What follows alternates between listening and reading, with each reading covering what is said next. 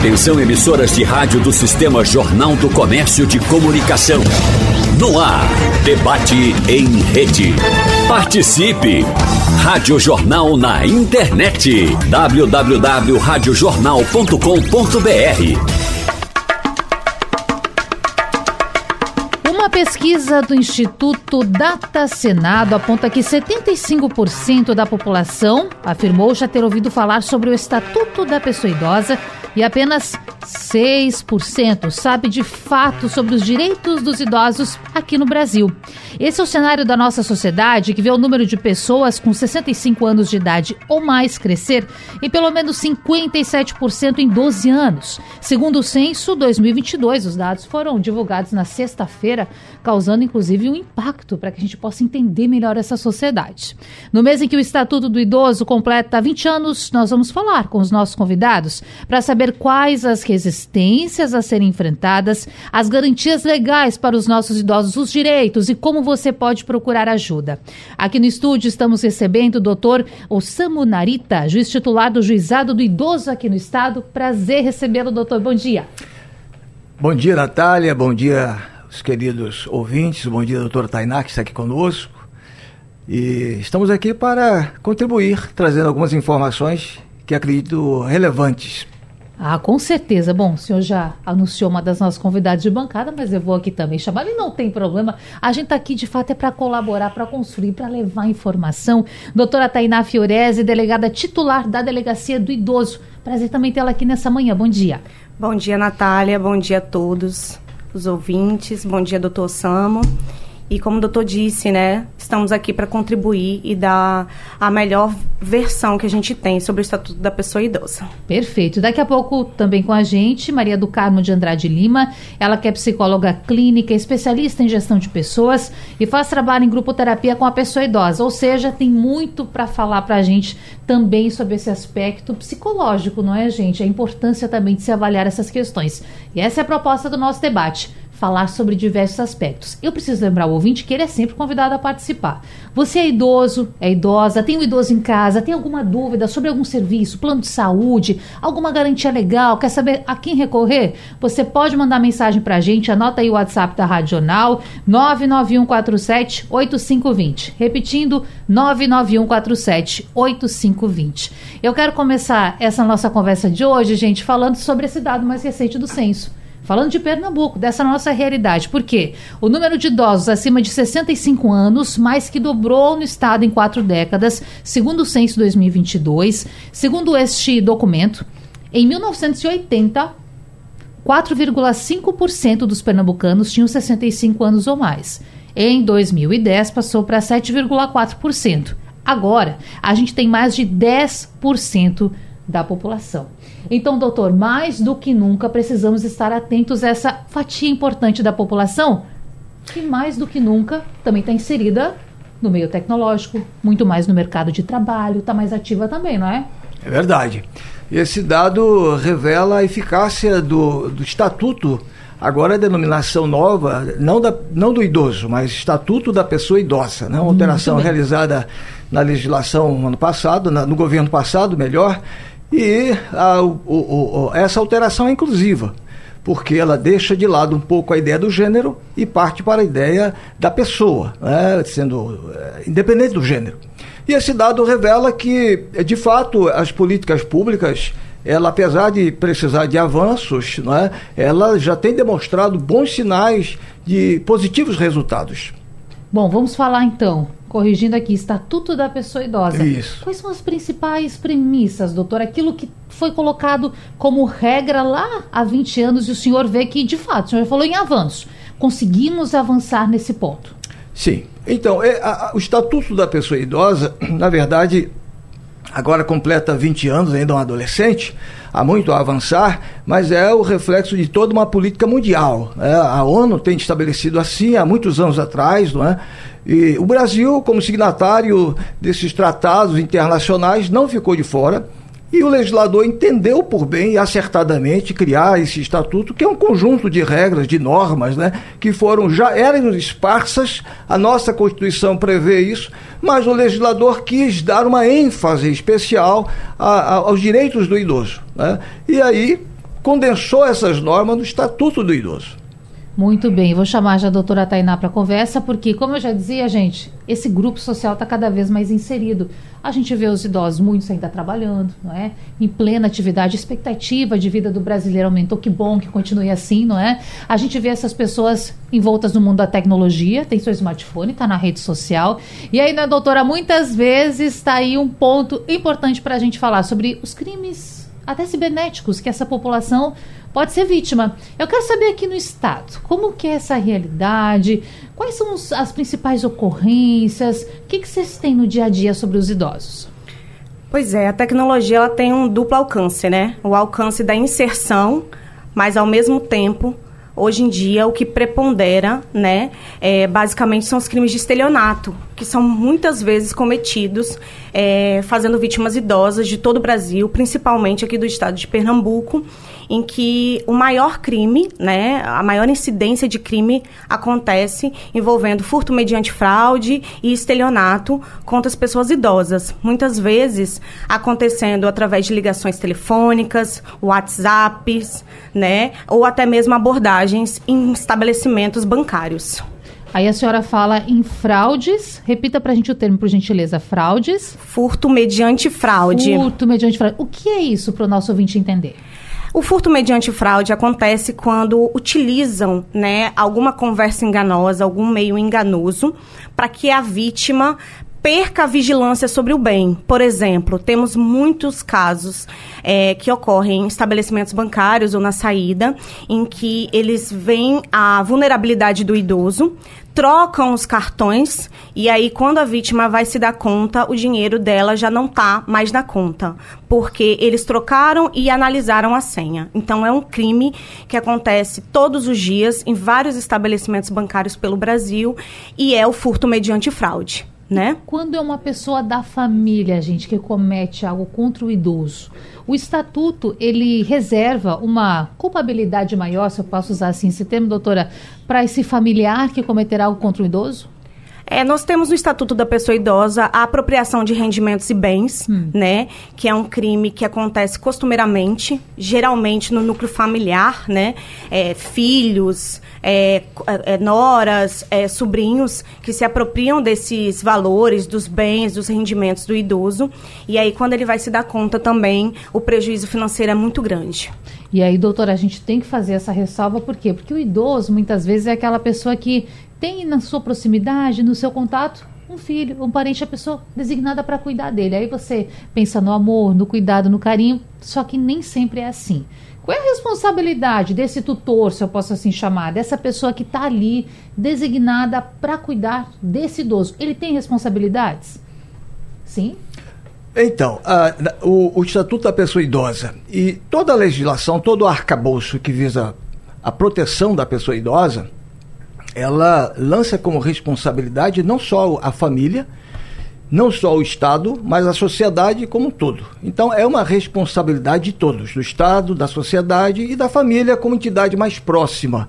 Não é? E de fato, é, você tem razão quando assevera que boa parte da criminalidade ocorre dentro da própria família. É, a doutora Tainá trouxe esse dado relevante e nós ali na outra ponta percebemos ali no dia a dia nosso, no juizado criminal do idoso, no centro de cidadania, que essa é uma verdade. É? A gente tem aí um, um, um, número bastante elevado de crimes cometidos por parte do próprio idoso. Então a responsabilidade é de todos. Não há na legislação algo que assevere um pouco mais, né? a, a, essa, a, a, que tipifique mais ou que, que agrave a pena.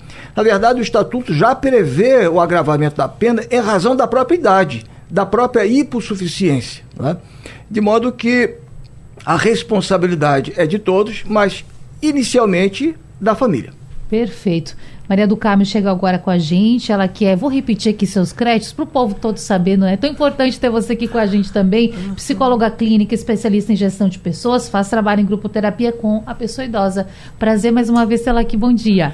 Bom dia, Natália. Bom dia, ouvintes da Rádio Jornal. Um prazer estar aqui com os senhores, com as senhoras, discutindo, debatendo, conversando sobre o Estatuto do Idoso, né? Com os seus avanços e com suas lacunas naquilo que precisa ser melhorado não é? Claro. E a gente até já começou falando aqui, interrompendo, sobre o que envolve esse, avanço da população. A gente tem visto os dados do IBGE da sexta-feira que esquentam um pouco essa nossa conversa, inclusive, e que mostram que Pernambuco, outros estados do Nordeste também, e Brasil de uma maneira geral, essa população aumentou muito. Então, é até interessante a gente falar o seguinte: muitas vezes se tem aquela aquele preconceito próprio de se ver como um idoso, não é? de achar que está se limitando a fazer alguma atividade ou não. Então, não, nós estamos vendo que essa população está mais inserida no mercado de trabalho, está mais inserida nas atividades sociais. Como também trabalhar isso na nossa mente? Porque nós queremos ser idosos, não é? Envolvidos, não só com a família, mas com o mundo que está ao nosso redor. Pois é, Natália, nós estamos envelhecendo, né? Então, a qualidade de vida e todos os recursos que a ciência vem nos fornecendo, vem nos garantindo, tem aumentado a expectativa de vida do idoso. Então hoje a gente vive mais. Antes as pessoas morriam, 40 anos já estava se falando que estava velho, que ia morrer aos 50. Hoje em dia é, a gente tem um plus, um acréscimo na prospecção de vida de uns 30 anos. E o que fazer com esses 30 anos? Não, a gente muito possivelmente não vai morrer aos 60 a gente vai para os 90, quiçá para os 100, 105. O que fazer durante esse tempo? Então, nas sociedades ocidentais existe a angústia, não é a negação da morte, o temor, as fantasias que se criam em torno do envelhecer, o se olhar no espelho, não é? E perceber o corpo que as faltas, não é? Mas isso na nossa cultura ocidental porque quando a gente vai para o Oriente, envelhecer é sinônimo de sabedoria, de maturidade, de mais conhecimento. Então, eles honram os idosos. Envelhecer é algo que se reverencia. Então, aqui, na, na nossa sociedade ocidental, envelhecer é um demérito, infelizmente. Não é? Então, é, é num momento bem oportuno que a gente debate o estatuto do idoso, porque a gente está tratando dos direitos e da das possibilidades dos idosos. É um assunto que precisa vir à tona. A sociedade não pode continuar negando, se negando, porque às vezes a gente pensa assim, sabe? Quem está envelhecendo é o outro, hum. né? Ah, o idoso, a pessoa idosa né? Ah, a pessoa idosa, parece aquela pessoa que está distante. É. Mas a pessoa está com 60 anos e, e diz, a pessoa idosa, ela é essa pessoa que vai envelhecer, que precisa lutar pelos seus direitos, que precisa se reconhecer, se olhar no espelho e ver o que melhorou, é mais uma fase do desenvolvimento humano. Né? Penso que o Estatuto do Idoso ele é um grande avanço mas ele tem lacunas, ele precisa melhorar, ele precisa ter adequações e a sociedade precisa culturalmente é, aceitar, olhar para a sua velhice. Não é fácil para muita gente envelhecer, pensar na ideia de que vai envelhecer e se olhar no espelho e se ver idoso. Eu sou essa pessoa idosa da qual eu falei. Eu já falo por mim, que eu vejo o cabelo branco aparecendo, fico desesperada, menina, a idade todo ano aumentando, mas que bom, estamos vivos também para isso. Agora, uhum. já que a senhora tocou nesse ponto de adequações, quero partir para isso. O estatuto, na sua opinião, no que ele poderia avançar ainda mais? Vou falar pela minha área, tá? claro. tá? Depois nós vamos ouvir os doutores também. Então, a gente sabe que o Estatuto do Idoso, ele acontece é, referendando os direitos sociais não é? E ligando família, sociedade, comunidade, o poder público. E é muito bem-vindo. Porém, na perspectiva da saúde mental, eu penso que ele poderia melhorar. Hum. Ele pode melhorar, não é? Porque ele trata da violência e eu gosto sempre de destacar um S aí, as violências, não é? Então, aprofundar mais esse tema, né? tratar da, do idoso vítima da violência na perspectiva da sua saúde mental, tratar também das patologias que são advindas da idade, não é? Ter núcleos de referência, né, para que o idoso seja recebido na sua angústia, nas suas fantasias, na sua potencialidade de adoecimento, porque não consegue conviver direito com aquele com aquela outra pessoa que se apresenta no espelho. Então é importante que o idoso seja tratado não só com aquela medicação clássica para hipertensão, para diabetes, a educação física, né? a alimentação, tudo isso é muito bem-vindo.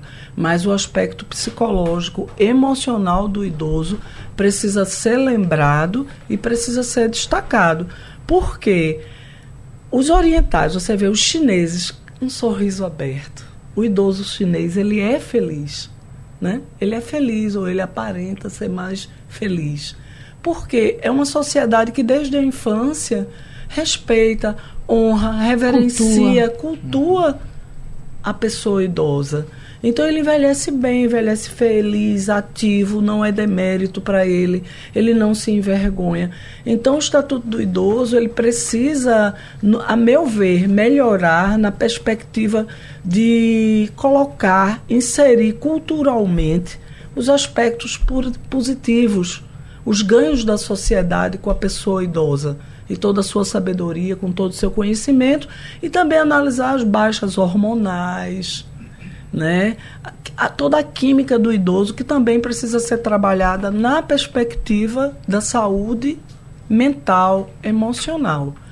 Quando se fala no capítulo da saúde, uhum eu acho bem interessante a possibilidade da gente inserir a saúde mental. Ótimo. A felicidade da pessoa idosa, que é capaz de produzir, de trabalhar, de ser socialmente né, mais produtiva e mais próspera em todos os aspectos e no convívio com a família, com os parentes, com as outras gerações.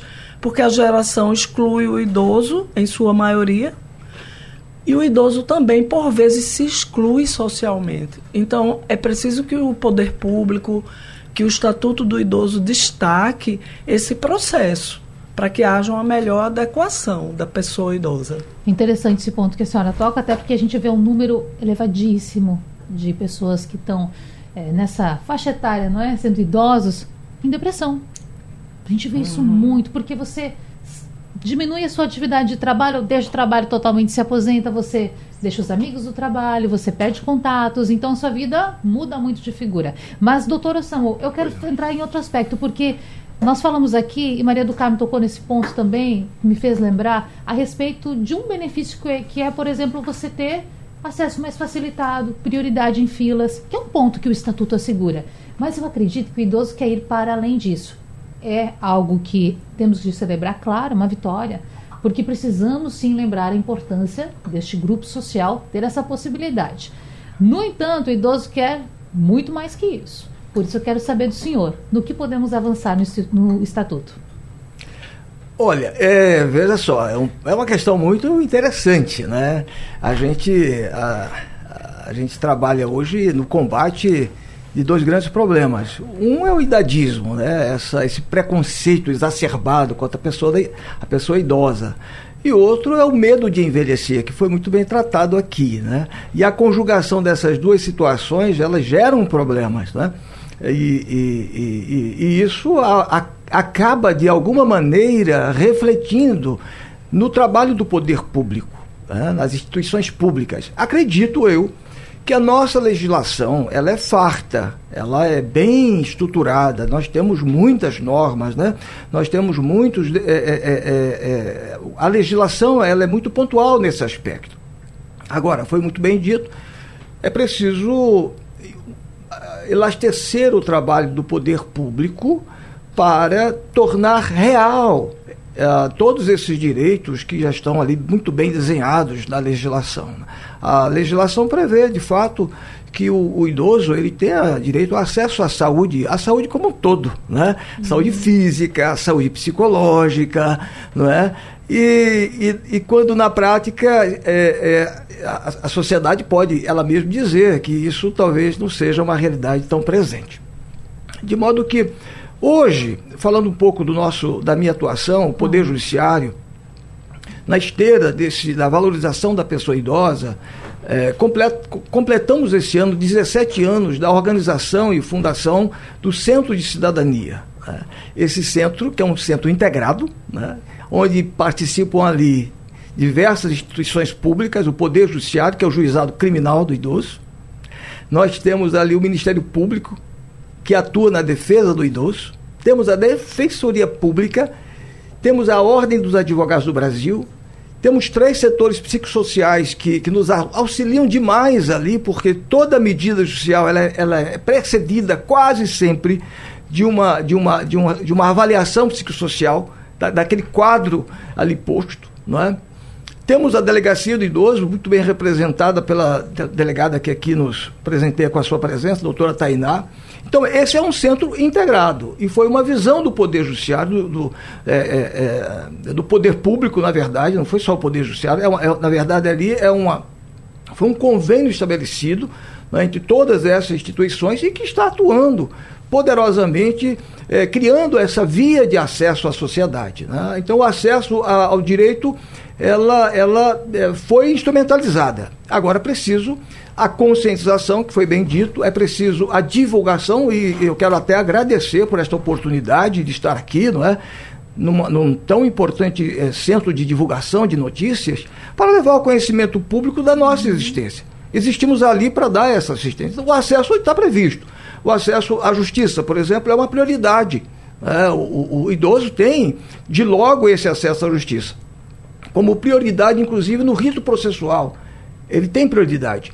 E o Estado de Pernambuco, o Poder Judiciário, caminhou um pouco mais. Não só prevê a prioridade no processo, como criou um centro que, que prioriza esse trabalho. E, e para finalizar minha fala, eh, ser mais conciso aqui, dizer o seguinte, que esse centro, ele não visa apenas o aspecto processo é, processual.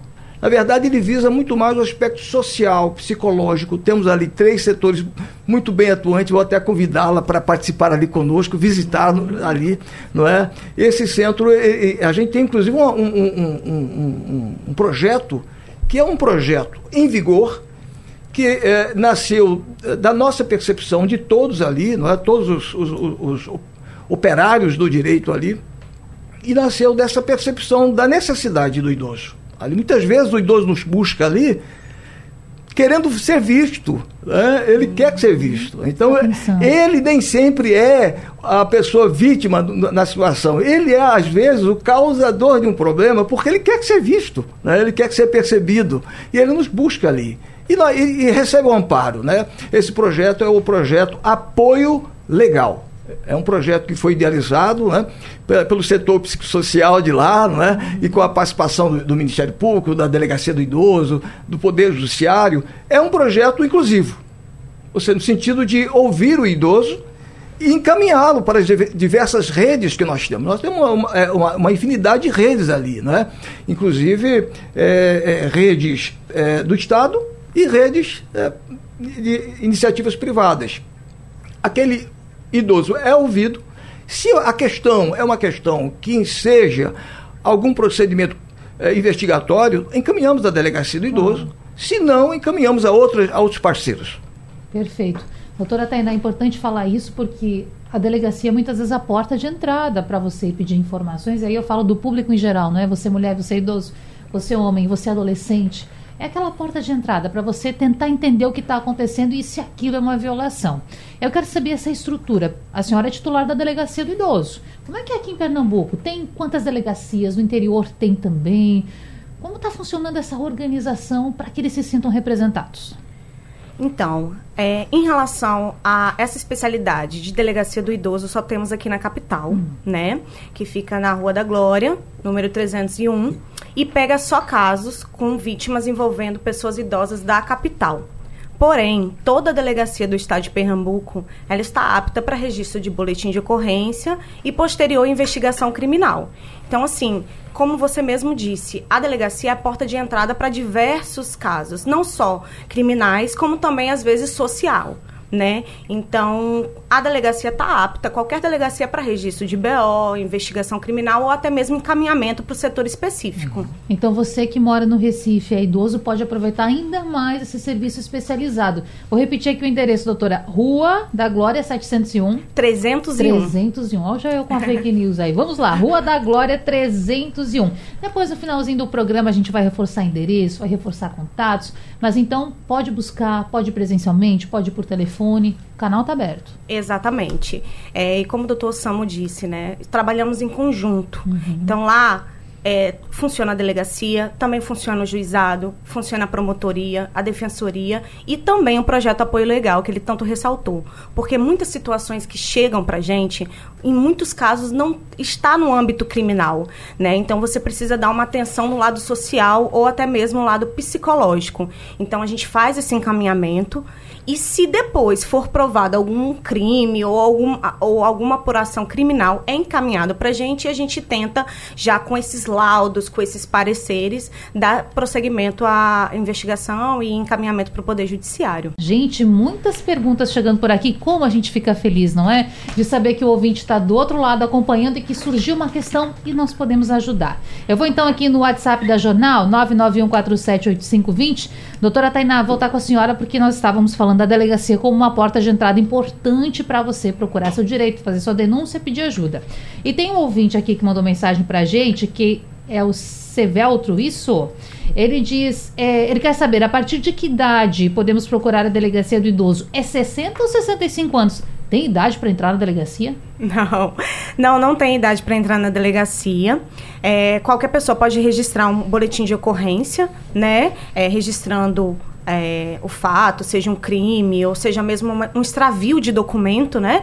É, em relação a ser pessoa idosa, é 60, a partir de 60 anos. Uhum. Então, a delegacia do idoso atende vítimas idosas de 60 anos para cima, ocorridos na capital. Mas qualquer delegacia pode apurar o crime ou noticiar mesmo o fato. Muito bem. Doutora Samu, tem uma aqui do Nivaldo Carneiro, que mora em Camaragibe e está na nossa audiência. Ele está nos parabenizando pelo tema e quer saber: essa estrutura de assistência aos idosos atende a população idosa da área metropolitana do Recife? Acredito que seja do serviço que o senhor estava falando, que envolve diversos setores, não é? Da organização civil e também social. É para Recife? É para a região metropolitana? Como é que as pessoas acessam? Bem, o Centro de Cidadania é, onde está localizado, estão localizadas as instituições citadas, Ministério Público, a Defensoria Pública, é, o, o, o, juizado, a delegacia, esse centro atende, somos, somos competentes para processar e julgar os crimes a, a, praticados aqui no Recife. Né? Aqueles eventuais condutas delituosas elas, é, elas são, é, nós somos competentes exclusivamente para isso. Mas o nosso projeto Apoio Legal, ele é aberto ao público. Né? Nós recebemos toda e qualquer pessoa e, em caso de encaminhamento, vamos fazê-lo à, à, instituição é, competente. Né? De modo que a nossa competência é restrita à capital. Perfeito. Agora nós vamos para o interior, viu? O povo lá está nos ouvindo também, porque a gente fala para a Rádio Jornal Recife, Caruaru e Garanhuns ao vivo. Então o povo Muito nos bem. escuta e manda também.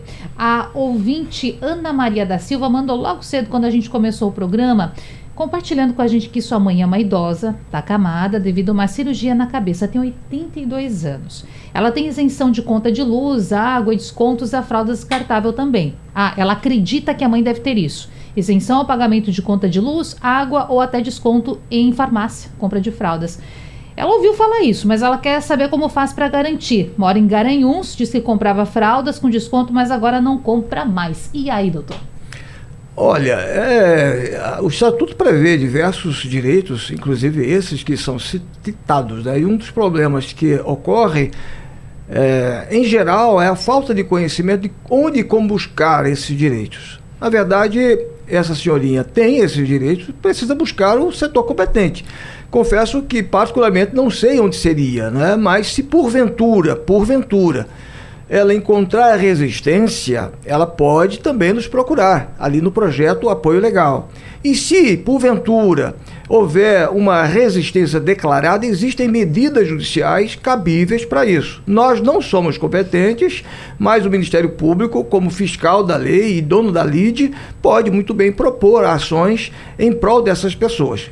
Então, a minha orientação é que ela busque é, o, o, o, o, Ministério Público mais próximo né, e registre ali a sua ocorrência. Né, e certamente ela receberá o encaminhamento para a solução desse problema. Perfeito. Eu vou fazer aqui um. trazer um comentário de um ouvinte, que é o Canidé. Ele mora na Iputinga e ele traz um alerta bem importante. Ele diz assim: por que não se divulga essa lei federal, Estatuto da Pessoa Idosa, nas unidades de saúde do Recife? Falando da fila preferencial, por exemplo, a lei federal então impõe isso, a gente já falou por aqui. Ele diz que percebe que está faltando essa maior divulgação. Bom, a gente não não está aí, não é Canidé? Você está trazendo esse relato para a gente e que importante servir nesse momento também como um alerta. Eu vou perguntar rapidinho para o doutor de novo aqui. Essa publicidade do estatuto é obrigatória? Porque, por exemplo, consumidor, você chega num lugar, local para fazer qualquer compra, tá lá. Estatuto do consumidor, não é? Tá, a, o livrinho tá lá para você ler, saber do seu direito. Com relação ao estatuto, tem obrigação dele estar fixado em algum lugar? Olha, não há uma obrigatoriedade para essa fixação do estatuto em lugares públicos. Não é? Agora, compete ao poder público, em geral, a divulgação dessa, desse conjunto de regras. É? E é importante também salientar que o idoso, a pessoa idosa, melhor dizendo, ela não é uma pessoa incapaz, improdutiva e a, a, essa responsabilidade também recai sobre ela, de buscar, de procurar, não é? e de não se tornar uma pessoa extremamente passiva. De modo que o direito existe. Há até um brocardo que é muito conhecido, é que o direito não socorre a quem dorme. De modo que o idoso, a pessoa idosa, também precisa buscar o conhecimento dessa norma, da aplicabilidade dessa norma. O poder público tem, por um lado, o dever de informar. E eu quero novamente né, parabenizar a iniciativa da rádio em levar ao público um assunto tão pertinente, tão em dias, né, e sobretudo diante das estatísticas que apontam o crescimento da pessoa idosa, né, o, o, o índice de crescimento populacional da pessoa idosa. E de modo que a, a cada vez mais esses direitos serão requeridos, é? de modo que uh, a sociedade precisa também divulgar através de organizações uh, não governamentais, associações, é? esses direitos. Até porque a oferta de políticas públicas para esse grupo está prevista no estatuto. Então, o ente público tem que fazer isso. Mas, Maria do Carmo, importante a gente falar sobre outro aspecto agora, que é o seguinte: falamos aqui das prioridades, não é? Você já falou antes da pessoa muitas vezes não querer se encarar enquanto um idoso, não querer fazer esse reconhecimento. De fato, ver que, poxa, tô com 60 a mais, mas bora para frente, né? Que a vida continue. Tô aqui muito bem. Mas sim, outro ponto que eu quero falar, que a gente comentou um pouquinho na abertura do debate, que é sobre essa violência patrimonial, os crimes crimes que muitas vezes acontecem em casa. Eu queria que você fizesse um alerta para esse idoso, a pessoa que está nos acompanhando, talvez esteja desconfiando que algo possa estar tá acontecendo, que um filho, alguém que você confia, não seja tão confiável assim. O que, que nós podemos trazer como orientação para essa pessoa? É, é bem importante esse aspecto que você coloca, no sentido de que, como o doutor Osamo falou bem, o idoso ele não é, na maioria das vezes, né, ou não está numa situação de incapacidade. Hum. Não é? Então, é bem importante que a pessoa idosa que ela se relacione, que ela interaja socialmente e que esteja num contexto que propicia a ela, num caso de necessidade, de dúvidas, ela se dirigir a um órgão, a uma pessoa, ela, ela é esse elemento ativo a, a, a, o avançar da idade não é necessariamente um fator de imobilização, muito pelo contrário. Existem pessoas que a gente hoje tem visto vários casos de pessoas que a partir dos 60 mais, né, estão indo mais à academia, estão passeando mais, viajando mais, e esses vínculos trabalhos de grupoterapia, inclusive, para fazê-la perceber as possibilidades de solução. Ah, é por esse caminho que eu posso agir. Ah, tirar dúvidas, não é? Encontrar parcerias não é para aquilo que ela precisa, uma, uma rede de apoio. Ela não está sozinha. Uhum. Então, o, a orientação é no sentido do, da pessoa idosa não se isolar socialmente. Claro que a gente tem que ver as singularidades da pessoa enquanto sujeito. Não é como Freud diz, cada pessoa envelhece a seu modo. Existem aquelas pessoas que são mais reservadas, mas isso é diferente do isolamento. É fundamental que a pessoa idosa ela não se, se isole. Se ela tem uma dúvida com relação a um parente, um amigo, um profissional, não é? Então que ela busque esclarecimento com relação àquela pessoa, àquele assunto, para que ela não se coloque numa situação de extrema vulnerabilidade, não se aliene das possibilidades que ela tem que o poder público é, entrega para ela enquanto serviço, para que ela possa é, ser um sujeito empoderado, ela possa ser uma pessoa autônoma, senhora de si. Não, tá? É, é porque geralmente ser enganado envolve uma dor. Né? Nossa, aquele filho, aquela pessoa em quem eu confiei, ela me traiu. E a traição, ela por vezes gera esse engessamento, essa imobilização pela dor mais uma vez, ela precisa buscar, numa rede de apoio, uma possibilidade de tratamento, de melhoria, para que ela reaja e busque uma solução para aquela, para aquela situação. Até porque ela não está sozinha. E não só a pessoa idosa é vítima da traição, do engano. Quantas pessoas jovens adultas são vítimas de golpes. Claro. Não é? Não é só a pessoa idosa, ela não está sozinha, ela não está isolada. Nesse sentido, reforço o trabalho de grupoterapia e de grupos de participação em grupos sociais é muito importante esses vínculos para que ela se veja num contexto. Ela não é isolada e busque ajuda poder público, sociedade, comunidade e ela enquanto ser social. E na avaliação da senhora, como estamos em oferta de serviço na, no atendimento público a essas pessoas idosas que moram no Grande Recife? Tem estrutura suficiente para esse idoso que está nos ouvindo agora, está pensando, poxa, eu acho que eu preciso de uma ajuda psicológica. Para onde eu corro? O que, que você acha? Infelizmente, são poucos os espaços que a gente possa indicar. Uhum. Mas nós temos algumas instituições que prestam. É porque depois da pandemia as referências ficaram um pouco confusas, porque algumas coisas fecharam, alguns espaços fecharam e ainda não reabriram. Por exemplo, existem grupos com um trabalho ligado à saúde psicológica, emocional, do SESC. Né? Algumas instituições prestam um serviço gratuito ou quase gratuito. Mas o que a gente precisa mesmo é tomar conhecimento ou que sejam criadas unidades geriátricas de referência, que elas sejam divulgadas e que incluam a saúde emocional, a saúde mental como serviço para a população. Porque se existe, é como a ouvinte colocou, nós não temos um amplo conhecimento. Existem, claro, os consultórios, que são particulares. Claro.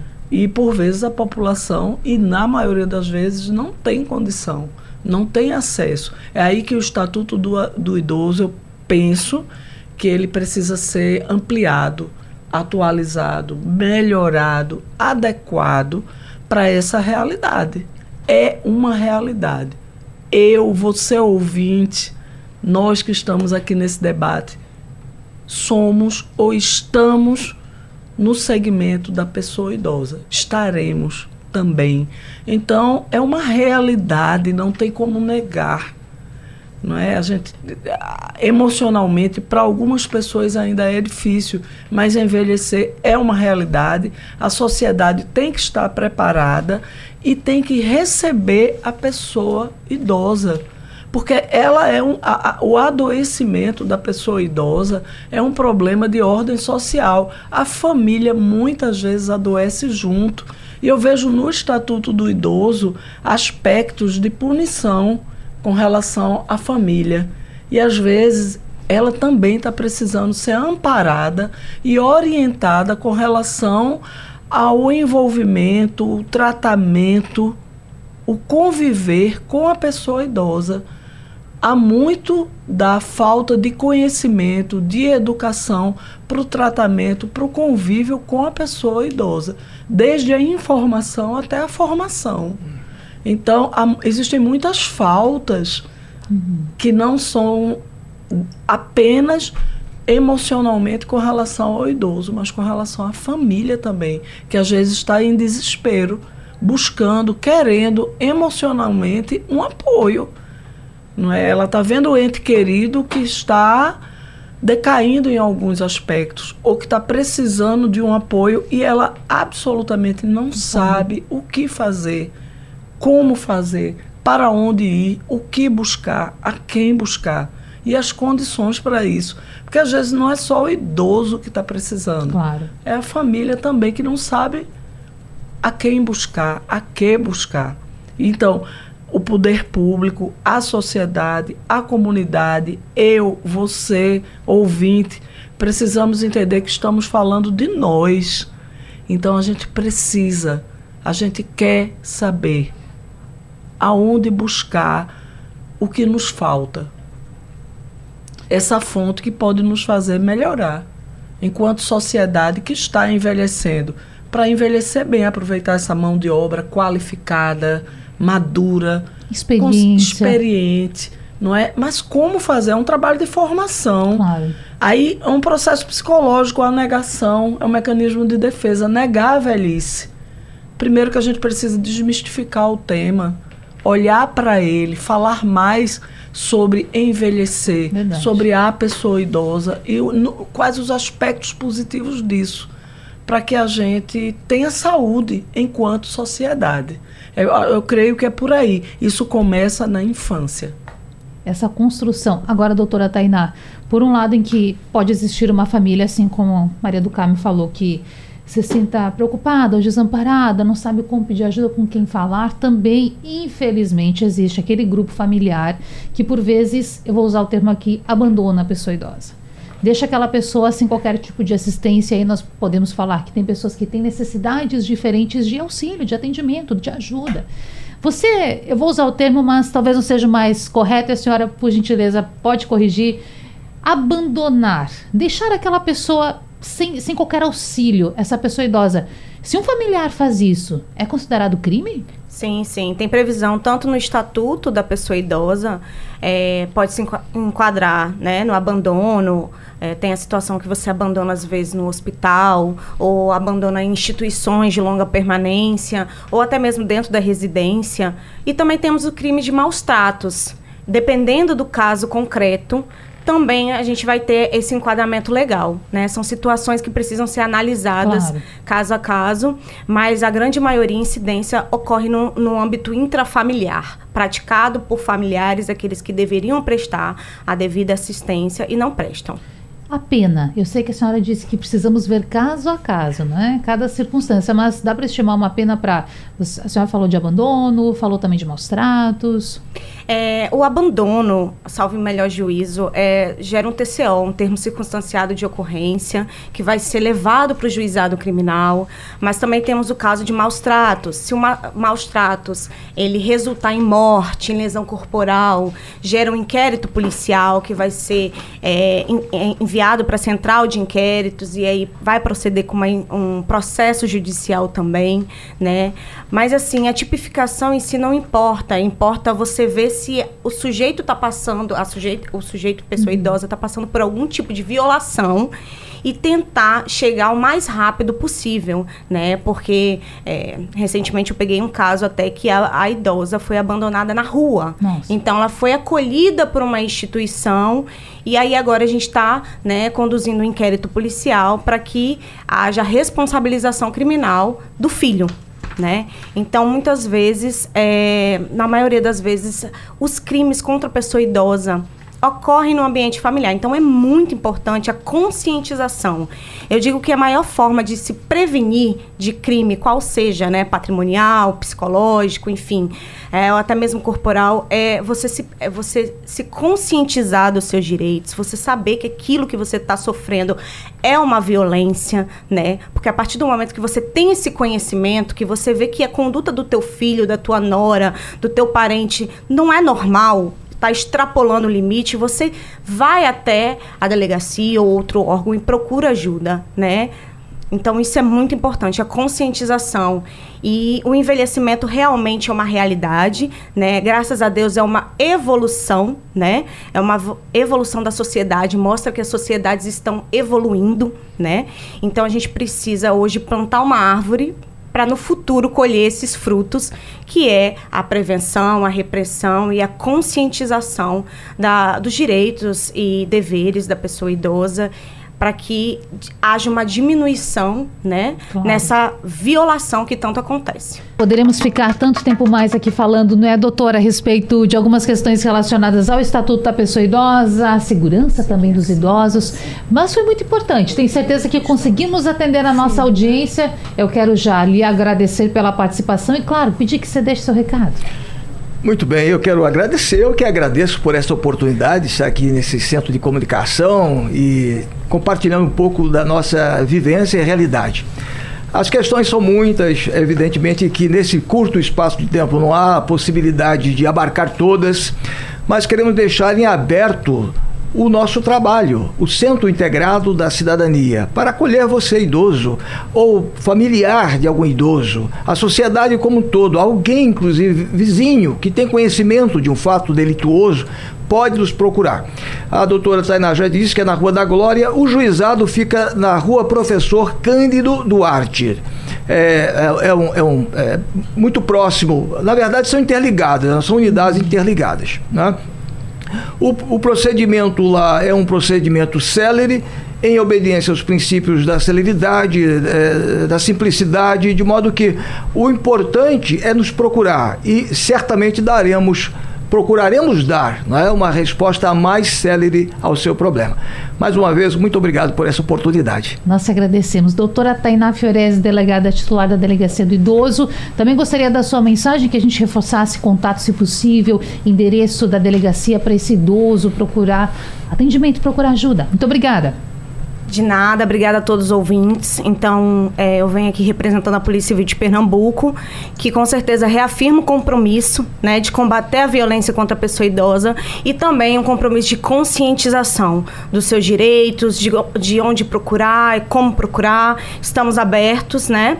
É, de segunda a sexta, o horário de 8 às 18, na Rua da Glória. Mas também temos o nosso telefone, o DDD 81 3184 3772, né? É, e toda, como eu, eu, já falei aqui no programa, mas reafirmo que toda delegacia tem atribuição para registrar o boletim de ocorrência, fazer o encaminhamento da notícia crime, enfim, estamos abertos e estamos para servir é, toda a população e, neste caso em específico, as pessoas idosas. Vou reforçar aqui o número 3184 3772. Isso, 3184 3772.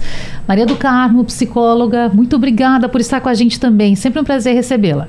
Eu que agradeço a oportunidade é, de tratar de um assunto tão nobre quanto envelhecer.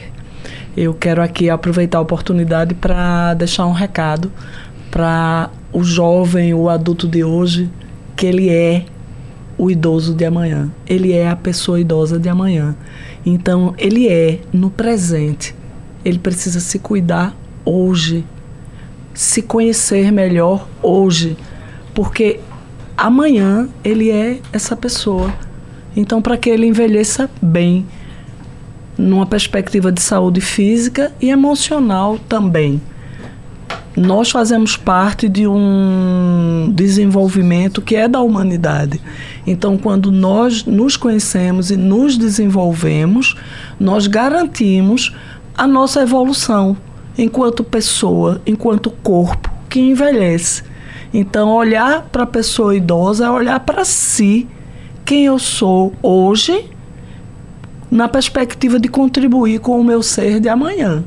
Eu sou essa pessoa idosa de amanhã, que quer ser bem tratada, que quer ser reconhecida e que precisa olhar para o outro lembrando disso. Esse é o recado que eu deixo para os ouvintes, para nós, para mim mesma. Cada dia nós nos desenvolvemos, crescemos, evoluímos e o envelhecer faz parte desse desenvolvimento. E é uma coisa boa. Muito bem, com essa mensagem a gente termina. Eu quero lembrar o ouvinte que o nosso debate fica salvo lá no site da Rádio Jornal, na aba de podcast. Você pode ouvir quando quiser, quantas vezes quiser. E na madrugada tem reprise. Até amanhã. Sugestão ou comentário sobre o programa que você acaba de ouvir, envie para o nosso WhatsApp 99147 8520.